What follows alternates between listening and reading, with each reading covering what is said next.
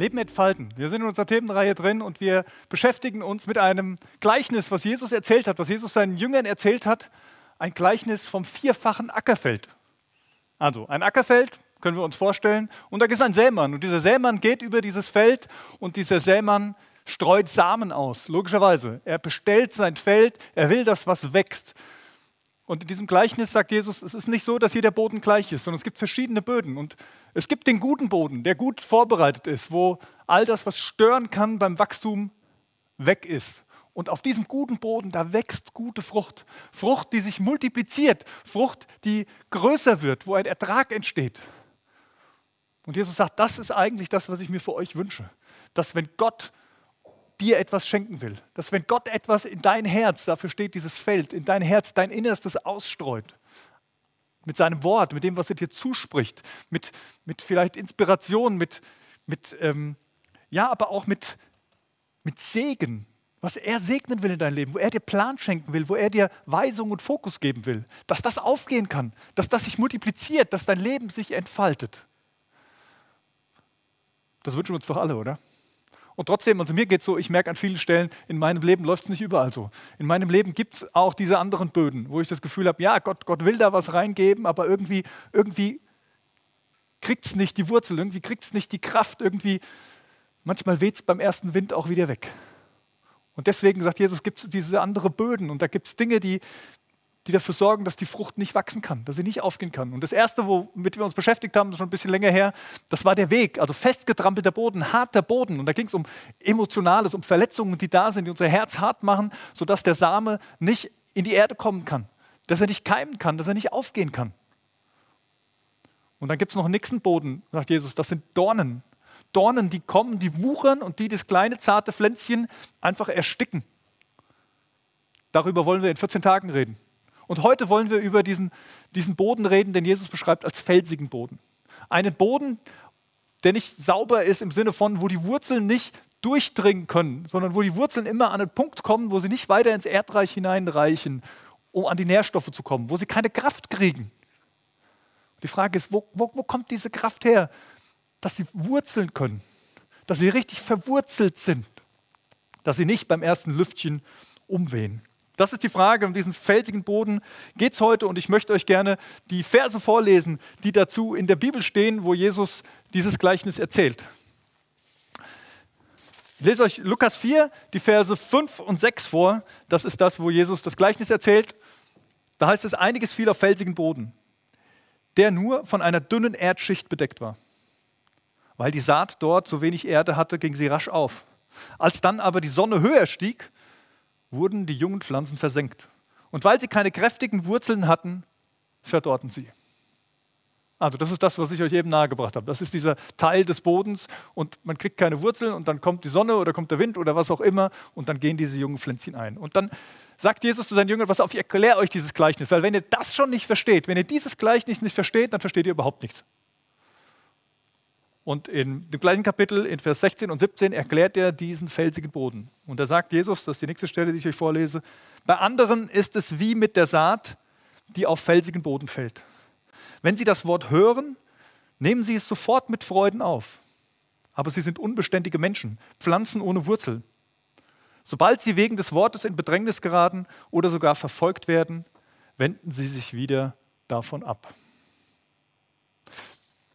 Das ist also das Gleichnis. Das ist das, was Jesus zu diesem Gleichnis, zu diesem felsigen Boden sagt. Ich habe euch hier mal so einen Stein mitgebracht. Ja, der ist jetzt wahrscheinlich ein bisschen klein, der ist jetzt nicht so riesig, aber so kann man sich das vorstellen. Da sind so Felsen, so Felsbrocken sind in diesem Feld meines Innerstens, in diesem Feld meines Herzens drin. Und die sorgen dafür, dass die Wurzeln nicht tief wurzeln können. Und machen so das junge Pflänzchen das, was Gott in mein Leben hineingibt, anfällig. Zweifel, Fragen, all solche Dinge gehören damit rein. Und jetzt ist natürlich die große Frage, was sind diese Steine? Was sind diese Felsbrocken in unserem Herz? Und die nächste Frage, die sich daran anschließt, ist eigentlich, wie bekomme ich die jetzt wieder raus? Wie kriege ich diese Felsbrocken aus meinem Herz, aus meinem Feld sozusagen raus? Wir erinnern uns nochmal dran, Jesus spricht hier zu seinen Jüngern. Er spricht zu, zu seinen Jüngern und nicht zu irgendwelchen Menschen, die naja, wie soll ich sagen, die eigentlich gar keine Ahnung haben vom christlichen Glauben. Die Jünger, stell dir das mal wirklich vor. Die Jünger, das sind die, die mit Jesus unterwegs waren. Drei Jahre lang, 24 Stunden am Tag, die permanent mit Jesus auf dem Weg waren, die ihn ganz nah erlebt haben, die mit ihm geredet haben, die zu denen spricht Jesus. Denen sagt er, ihr braucht Wurzeln. Da gibt es felsigen Boden bei euch. Ich weiß nicht, wie es euch geht. Immer wenn ich sowas höre, denke ich, ja, Wurzeln, das, das, betrifft doch vor allen Dingen vielleicht die, die, mit Jesus, die, die Gott gar nicht kennen, die, die gar keine Erfahrungen mit Jesus gemacht haben. Ja, das sind die, die keine Wurzeln haben. Das sind die, die so wie die Fähnchen im Wind sind. Aber nein, Jesus sagt, es betrifft die, die ganz nah dran sind, die Nächsten eigentlich. Und ich bin davon überzeugt, es betrifft auch dich und mich. Aber woher kommen die?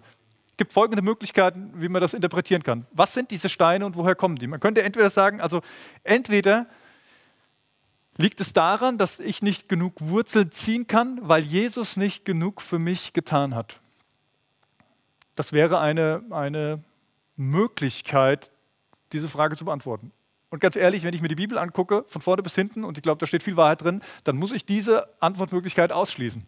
Also es wird relativ deutlich gemacht, dass Jesus alles für mich getan hat, dass alles schon für mich getan ist. Das heißt, es ist nicht zu wenig, was Jesus getan hat, damit ich fest und in der Kraft stehen kann, die ja in der Bibel verheißen ist. Es muss eine andere Lösung geben. Die zweite Möglichkeit wäre, die zielt eigentlich so ein bisschen auf die gleiche Richtung ab, wenn auch, wenn auch mit einem anderen Fokus die geht davon aus, dass sagen, ich, ich muss noch mehr leisten. Jesus hat einen gewissen Part erfüllt, das ist klar, das hat er gemacht und ich muss jetzt einfach noch was drauflegen. Ich muss mich anstrengen, ich muss noch was leisten, damit ich tief verwurzeln kann, damit diese Kraft, dieser Halt in meinem Leben, in meinem Glaubensleben auch ankommt.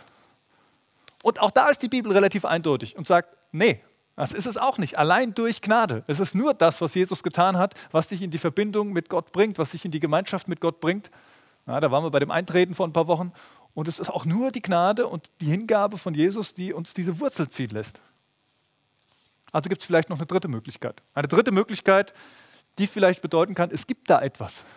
Es gibt da etwas, das Jesus schon längst für mich getan hat, was ich aber noch nicht in Anspruch genommen habe oder vielleicht noch nicht im Vollsinn in Anspruch genommen habe. Und ich glaube, hier sind wir auf der richtigen Spur. Es könnte sein, dass dieses Fels was damit zu tun hat, dass wir manchmal nicht verstehen, was Jesus für uns getan hat. Und das manchmal in unserem Leben einfach nicht zulassen. Und ich glaube, hier betrifft es uns wieder alle. Kommen wir mal auf die Felsen zu sprechen. Was sind diese Felsbrocken? Was könnten diese Felsbrocken sein? Ich habe mir lange Gedanken darüber gemacht und ich bin zu dem Schluss gekommen, also ich habe zwei Schlagworte hier stehen und die bedingen sich miteinander. Und das eine Schlagwort heißt Angst. Diese Felsen sind Angst. Nicht einfach irgendeine Angst, also jetzt irgendwie ja, Angst äh, vor kleinen Räumen oder Angst vor großen Räumen oder Angst vor Spinnen oder irgendwie sowas. Das meine ich nicht, sondern ich meine eine Angst, die etwas mit unserer Gottesbeziehung zu tun hat. Eine Angst, die etwas mit Schuld zu tun hat. Und das ist mein zweites Schlagwort. Angst, etwas falsch zu machen in der Beziehung mit Gott. Angst davor, etwas falsch gemacht zu haben. Schuldgefühle, dass man nicht, dass man es einfach nicht schafft, mit Gott Beziehung zu leben. Dass man einfach immer wieder Dinge tut, die Gott nicht gefallen. Kennst du diese Gefühle? Kennst du diese Angst? Angst, es nicht richtig zu machen? Angst davor, was Falsches zu tun? Diese Schuldgefühle, die sagen, es reicht sowieso nicht. Und ich meine es gar nicht nur im, im Zwischenmenschlichen, da gibt es das auch, sondern ich meine auch diese Gefühle Gott gegenüber. Gott gegenüber zu genügen. Und wir wissen ja alle, keiner von uns genügt von sich aus Gott. Insofern sind diese Gefühle ja nicht irgendwie unberechtigt, oder? Aber warum sind diese Gefühle jetzt diese Steine? Warum ist diese Angst und diese Schuld jetzt so ein Felsbrocken, der mich daran hindert, mit Gott zu verwurzeln? Jesus gibt Antwort drauf. Jesus sagt etwas zu seinen Jüngern. Und das steht in Lukas Kapitel 22. Das möchte ich dir auch gerne vorlesen. In Lukas Kapitel 22 spricht Jesus zu einem seiner Jünger, nämlich zu Simon Petrus. Und er sagt, Simon, Simon, der Satan hat sich erbeten, euch schütteln zu dürfen wie den Weizen im Sieb. Ich aber habe für euch gebetet, dass, dein, dass du deinen Glauben nicht verlierst. Wenn du dann umgekehrt und zurechtgekommen bist, stärke den Glauben deiner Brüder. Um es zu verstehen, Jesus sagt, pass auf, Satan, da gibt es einen, der hat bei Gott erbeten, dass ihr euch, die ihr mir nachfolgt, schütteln darf, wie den Weizen im Sieb. Also kennt ihr das? Wenn man die Spreu vom Weizen trennt, ja, das wird hochgeworfen, die Spreu fliegt weg, weil sie leicht ist und der Weizen, der bleibt da. Und genauso macht er das mit euch. Der ist permanent damit beschäftigt, euch zu schütteln. Krass, oder? Und wenn der euch schüttelt, dann verliert ihr den Halt. Wenn ihr euch schüttelt, dann fliegt ihr weg, dann werdet ihr davongeweht. Dann ist das wie diese pralle Sonne, die auf diese, auf diese Pflanzen scheint und ihr habt keine Wurzeln. Der Satan, er ist der Durcheinanderbringer, so beschreibt ihn uns die Bibel. Ich möchte euch mal mit hineinnehmen in ein Szenario, was ich hier vorne mal leicht skizziert habe. Ich möchte euch mit hineinnehmen in einen Gerichtssaal. Wer ist die wichtigste Person im Gerichtssaal? Der Richter, klar, sonst wäre es kein Gerichtssaal. Der Richter ist die wichtigste Person. Ich habe hier mal so einen Stuhl und ein Schild. Das ist der Richterstuhl. Natürlich in der Mitte unseres Gerichtssaals ist der Richter. Hier hat der Richter Platz genommen. Hier sitzt der Richter, der gerechte Richter. Die Bibel beschreibt uns Gott als den gerechten Richter.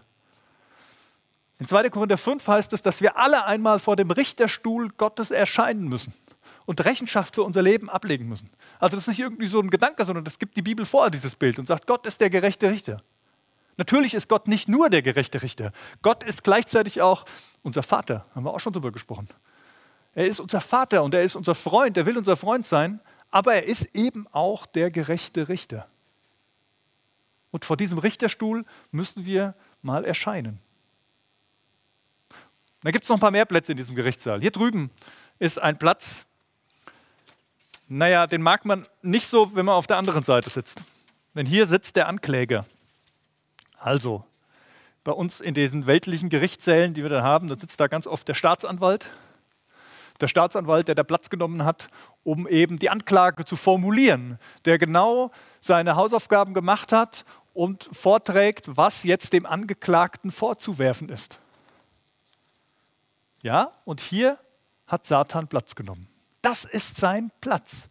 Wir haben vor einigen Wochen, als wir über Weg gesprochen haben, darüber gesprochen, dass Satan der Vater der Lüge ist. Dass er immer wieder versucht, uns ein Bein zu stellen, dass er uns zu Fall bringen will, weil er uns Lügen auftischt. Der ist korrupt. Aber hier in diesem Setting ist er nicht korrupt. Hier sagt er die Wahrheit. Im Psalm 101, Vers 7 heißt es, niemand kann vor Gott treten und nicht die Wahrheit sagen. Vielleicht kennt ihr das, ihr kennt vielleicht das Buch Hiob in der Bibel. Da wird das richtig bildlich beschrieben, wie dieser Ankläger, wie Satan zu dem Richter, zu dem gerechten Richter, zu Gott kommt und sagt: Pass auf, da ist dieser Hiob. Wollen wir wetten, ich finde was an dem? Gib mir die Möglichkeit, ihn anzuklagen. Ganz spannende Geschichte. Und dann gibt es noch eine Bibelstelle in der Offenbarung, die möchte ich euch auch noch vorlesen. Die ist in die Zukunft geschrieben. Also da kriegt Johannes eine Vision für die Zukunft und da wird über diesen Ankläger etwas gesagt. Hier heißt es Offenbarung 12, Vers 10, Darauf hörte ich eine mächtige Stimme im Himmel rufen, jetzt ist der Sieg errungen. Das ist die Zukunft. Gott hat seine Macht unter Beweis gestellt, die Herrschaft gehört ihm. Von jetzt an regiert der, den er als König eingesetzt hat, Christus. Großartig, das ist das, was wir wollen. Und jetzt kommt, denn der, der unsere Brüder und Schwestern anklagte, ist aus dem Himmel hinausgeworfen worden. Tag und Nacht beschuldigte er sie vor unserem Gott. Weißt du, was Satan die ganze Zeit macht? Hier steht es drin in diesem Bibeltext. Er ist vor Gott, er kommt zu Gott und er beschuldigt die, die mit Jesus unterwegs sind. Klar, macht ja auch irgendwo Sinn. Er ist der Gegenspieler. Er will natürlich, dass möglichst wenig Leute mit Jesus unterwegs sind, dass möglichst wenig Leute bei Gott ankommen als ihrem Vater, sondern er will, dass sie verurteilt werden vor dem Gericht. Und deswegen sitzt er da die ganze Zeit und hält Anklage. Anklage gegen dich und mich. Und wie ich eben schon gesagt habe, er sagt leider die Wahrheit. Es ist doch so, oder? Es gibt ja auch genug Gründe, uns anzuklagen. Wenn wir uns angucken, was Gott auf dem Herz hat, ja, und jetzt mal zehn Gebote hin oder her, da sind sicherlich ein paar Dinge drin, wo, wo, wo wir merken, Mensch, ja, Gott wünscht sich das, dass wir so leben und, und es reicht nicht, wir kriegen es nicht hin. Das ganze Alte Testament ist voll von dieser Geschichte zu sagen, wir Menschen kriegen es nicht hin. Und auch du und ich, wir kriegen es nicht hin. Blödes Beispiel oder bestes Beispiel, Sabbat halten. Wie geht es dir mit dem Sabbat, mit diesem Ruhetag, den du einmal die Woche eigentlich halten sollst? Alle sieben Tage sollst du ruhen, hat, hat, hat Gott gesagt. Machst du das? Und ich glaube, es geht Gott hier gar nicht drum. Und es geht darum, dass es dir gut tut, wenn du dir Zeit nimmst für die Beziehung mit ihm, wenn du nicht nur mit deinen Gedanken und mit deinem Tun immer beschäftigt bist, mit all dem, was noch gut wäre. Ich habe Schwierigkeiten damit, sage ich dir ganz ehrlich. Ich kriege das nicht auf die Reihe, mir diesen Ruhetag einzubauen. Meine, meine Gedanken mal abzuschalten, mich nur auf Gott zu konzentrieren. Guck mal, wie viel Zeit am Tag verbringst du mit, keine Ahnung, Social Media, mit YouTube gucken zum Beispiel. Und wie viel Zeit verbringst du am Tag damit, dich mit Gott zu beschäftigen? Weißt du, da fängt es an. Und dieser Ankläger, er sitzt die ganze Zeit da und hält das Gott unter die Nase. Er reibt es ihm unter die Nase und sagt, du willst das doch anders, oder? Der Richter hat noch gar nichts gesagt. Aber weißt du, was passiert? Weißt du, was passiert? Wir, wir sitzen hier. Wir hocken hier auf der Anklagebank. Und das ist dieser Drittstuhl. Wir sitzen auf dieser Anklagebank gegenüber des Anklägers, im Angesicht des Richters. Und wir wissen, der Ankläger hat recht. Wir wissen, der Ankläger hat recht. Jedes Mal, wenn wir etwas tun, was Gott nicht gefällt, was uns aus der Trennung von Gott kommt, also diese Tatsünden, so wird das manchmal in der Theologie beschrieben, dann kommt der Staatsanwalt und reibt es uns unter die Nase. Er klagt bei Gott an und wir sitzen hier und wir wissen genau, es stimmt, wir kriegen es mit. Und das ist auch der einzige Platz, wo wir sitzen können. Das ist mir auch nochmal ganz wichtig zu betonen. Die beiden Plätze hier drüben, der Platz des Richters und der Platz des Anklägers, die sind schon besetzt. Manchmal habe ich das Gefühl, wir, wir neigen dazu, gerade als gute Christen, auch mal die Plätze einnehmen zu wollen. Wir klagen mal an vor Gott über die anderen. Wir nehmen mal den Richterstuhl ein und, und sprechen auch schon mal ein Urteil. Weißt du, was passiert, wenn du das machst? Du sitzt da. Du sitzt genauso auf der Anklagebank wie jeder andere, der irgendwas macht, was Gott nicht gefällt. Das ist nicht dein Job und das sollen wir nicht tun. Der einzige Platz, der für uns frei ist, ist der. Das ist unser Platz, die Anklagebank. Und da hocken wir. Und wenn man dann so sitzt auf dieser Anklagebank, gefesselt, was macht man dann? Man spürt es ja förmlich. Es gibt verschiedene Reaktionen und die Gefahr ist groß, dass wir falsch reagieren. Die Gefahr ist groß, dass wir uns zum Beispiel einen falschen Feind aussuchen. Dass wir auf einmal das Gefühl haben, der Richter hier, der gerechte Richter ist unser Feind. Und wir haben Aggressionen gegen ihn. Total spannend. Es gibt so viele schlaue Leute immer durch die Jahrhunderte hindurch, die, die genau aus diesem Grund versucht haben zu beweisen, dass es Gott nicht gibt. Weil sie nicht verstanden haben, wie die Beziehung zu Gott ist. Ganz spannendes Buch, Buchtipp. Ähm, Exploration Gott von Stefan Vatter. Wenn ihr einen Buchtipp braucht und wer sich gerne damit beschäftigt, wie Glaube und Wissenschaft zusammenpassen, herzliche Einladung, dieses Buch mal zu lesen. Das wäre eine Reaktion, aber das ist die falsche Reaktion. Der Richter ist nicht der Aggressor. Der Richter ist nicht der, gegen den, sich, gegen den ich mich richten sollte. Zweite Reaktion wäre, wir fangen an, andere anzuklagen. Wir drehen den Spieß rum und da sind wir oft sehr gut. Wir fangen an, die, die Fehler des anderen hervorzuheben, damit unsere gefühlt kleiner werden. Aber eigentlich bringt mir das auf der Anklagebank auch relativ wenig. Eine andere Reaktion wäre, wir fangen an, uns zu rechtfertigen. Wir erklären, warum das doch alles gar nicht so schlimm ist und warum es gar nicht anders kommen konnte. Oder vierte Reaktion, wir geben auf. Wir sagen, ja gut, ich bin halt so. Gott hat schon recht, wenn er mich straft. Sorgen vielleicht noch dafür oder helfen noch nach, damit uns ja das Urteil trifft. Und manchmal fühlt es sich ja auch besser an, wenn ich selbst schuld an, an dem Urteil bin, was mich trifft, gefühlt, an dem Schicksal, äh, als wenn ich das Gefühl habe, da bestimmt jemand über mich. Aber ich sage dir, alle vier Reaktionen sind nicht das, was die Bibel sagt. Alle vier Reaktionen sorgen dafür, dass dieses Pflänzchen nicht verwurzeln kann. Alle vier Reaktionen sind diese Steine. Wir haben Angst, das falsch zu machen. Wir fühlen uns schuldig, weil wir hier sitzen. Gerade Leute, die Verantwortung für andere tragen. Auch Leute, die in Gemeindeverantwortung tragen, spüren diesen Druck noch mal mehr. Die Angst wird manchmal noch größer. Und irgendwie vergessen wir die ganze Zeit etwas, wenn wir hier sitzen. Wir sind so konzentriert auf das, was wir falsch gemacht haben oder falsch machen könnten. Wir sind so konzentriert auf diese Fesseln, auf diesen gerechten Richter und, und diese Rufe dieses Anklägers, der permanent auf uns einschießt, dass wir was vergessen haben mit diesem Gerichtssaal. Vergessen haben, dass es noch einen Verteidiger gibt. Und davon spricht die Bibel auch relativ eindeutig. Es gibt einen Verteidiger und das ist Jesus Christus. Er ist mit drin in diesem Gerichtssaal. Und an dieser Stelle fängt an, das Bild sich zu verändern. Und wir verändern unser Bild hier auch mal ein bisschen. Da kommt ein Kreuz rein. Da kommt ein Kreuz rein in diesen, in diesen Gerichtssaal. Ein Kreuz, das für Jesus Christus steht. Ein Kreuz, das für den, für den Verteidiger steht. Ja, noch mehr. Für den, der sich an meiner Stelle auf die Anklagebank gesetzt hat. Jesus ist der, der sagt, ich habe das getragen. Ich habe das Urteil, was dich treffen sollte, schon längst getragen. Er hat meine Fehler und meine, meine Sünden, auch meine zukünftigen, schon längst ans Kreuz getragen. Und jetzt darf ich meine Rolle ändern. Jetzt darf ich aufstehen. Jetzt darf ich aufstehen und ich bin nicht mehr nur Angeklagter sondern ich stehe vor dem Richterstuhl Gottes nicht mehr nur als Angeklagter, ich stehe vor dem Richterstuhl Gottes im Licht des Kreuzes, im Schein des Kreuzes. Und weißt du, was der Richter sieht, wenn er mich anguckt? Er sieht das Kreuz.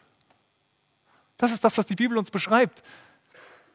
Wenn du vor Gott stehst und Gott dich ansieht, dann sieht Gott nicht mehr dich und all dein, den Mist, den du fabrizierst und der immer noch da ist, sondern er sieht Jesus. Er sieht seinen geliebten Sohn. Er sieht das, was er für dich getan hat. Er sieht diese Reinheit. Er sieht diese Hingabe.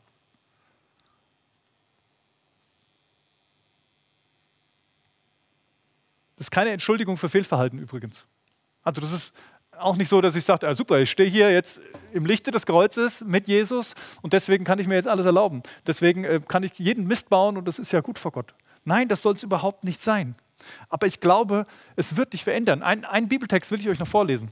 Der steht in 1. Johannes 2, Verse 1 und 2. Meine lieben Kinder, ich schreibe euch diese Dinge, damit ihr nicht sündigt. Also es geht nicht darum, da drin zu bleiben. Und wenn jemand doch eine Sünde begeht, haben wir einen Anwalt, der beim Vater für uns eintritt, Jesus Christus, den Gerechten.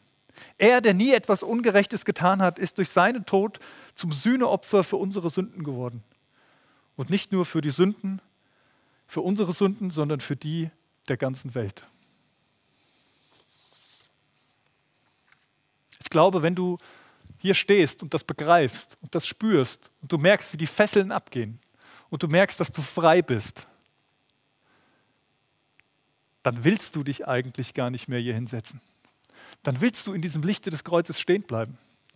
Du willst, du willst es eigentlich anders machen. Du willst anders vor diesem Richter stehen. Und hier stehst du auch anders. Ein Richter ist ja nicht nur da, um Urteile zu sprechen, die jemanden verurteilen. Hast du darüber schon mal nachgedacht? Denk immer, wenn wir Richter hören, es geht nur ums Verurteilen. Nein, ein Richter fällt Urteile und manchmal sind das auch gute Urteile. Also du kannst vor Gericht Anträge stellen zum Beispiel. Du kannst hingehen und sagen, ich wünsche mir das, ist das, ist das verfassungsgemäß, ich habe das Gefühl, hier sollten wir was machen und du stellst einen Antrag. Und so ist das bei Gott auch. Wenn ich nicht mehr mit meinen Fesseln hier stehe und das im Vordergrund ist, dass ich gefesselt bin, dann kann ich ganz anders mit diesem gerechten Richter in Kontakt reden. Dann kann ich mit ihm darüber reden, wie es um diese Welt bestellt ist. Dann kann ich mit ihm darüber reden, was denn gut wäre, was, was ich denn tun könnte. Dann kann ich mit ihm darüber reden, wie es um meine Familie bestellt ist, um irgendwelche Dinge, die da seit Generationen drin sind, beispielsweise, und sagen, Gott, können wir da was machen? Gerechter Richter, können wir da was machen? Und dann kann dieser gerechte Richter dafür sorgen und dir Autorität verleihen, an diesen Umständen etwas zu ändern. Du brauchst keine Angst vor Fehlern zu haben. Wir schränken unseren, unseren Glauben manchmal ein. Wir schränken ihn ein, wenn wir auf diesem Stuhl sitzen bleiben. Wenn wir hocken bleiben in dieser manchmal auch falschen Demut. Zu meinen, oh ja, ich bin so schuldig. Ich bin so schlecht vor Gott. Gott hat ja schon recht.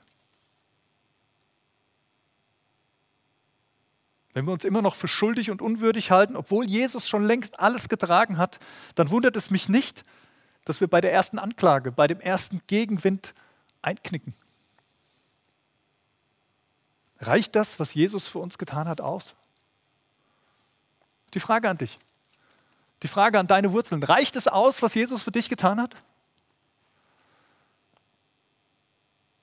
Wenn du zu dem Ergebnis kommst, ja, dann verändere deine Position. Dann steh auf. Steh auf von dieser blöden Anklagebank. Steh auf. Nimm Jesus an, wenn du es noch nicht gemacht hast. Geh diesen Schritt auf ihn zu und sag, ich will das haben. Ich will, dass Jesus mein, mein Retter ist, dass er mein Verteidiger ist, dass Gott ihn sieht, wenn er mich anblickt. Ich gebe ihm mein Leben, so wie er sein Leben für mich gegeben hat. Und wenn du das schon gemacht hast, dann geh den nächsten Schritt und dann trainiere das Aufstehen. Fang an, es dir zuzusprechen. Ich habe das eine Zeit lang so gemacht, dass ich ganz oft abends, wenn ich alleine bin, wenn eine Familie schon im Bett liegt, dann gehe ich durch die Wohnung, durch die Küche meistens und oft habe ich Abendmahl gefeiert, um das nochmal für mich anzunehmen, zu sagen, ich nehme das an und dann spreche ich das aus. Dann spreche ich das aus, dass ich stehe befreit vor dir, Jesus. Du hast alles ans Kreuz getragen. Ich will meine Rolle ändern. Trainier das. Und dann bleib im Licht des Kreuzes stehen. Bleib im Licht des Kreuzes stehen und du wirst weniger Dinge tun, die dich von Gott trennen. Du wirst weniger Dinge tun, die in deinem Denken, in deinem Handeln, in deinem Fühlen Gott nicht gefallen. Er wird dich verändern. Du bist in Gottes Augen nicht der Angeklagte, wenn Christus in dir ist. Das möchte ich dir sagen. Und das ist der Schlüssel dafür, die Felsbrocken aus deinem Leben zu vertreiben, diesen Acker zu bereinigen, damit du wieder Platz hast. Wenn Christus in dir ist, dann bist du Gottes Kind. Und genau so wird er mit dir umgehen. Du bist sein Sohn und seine Tochter. Darum lade ich dich ein. Schaffe Platz für deine Wurzeln.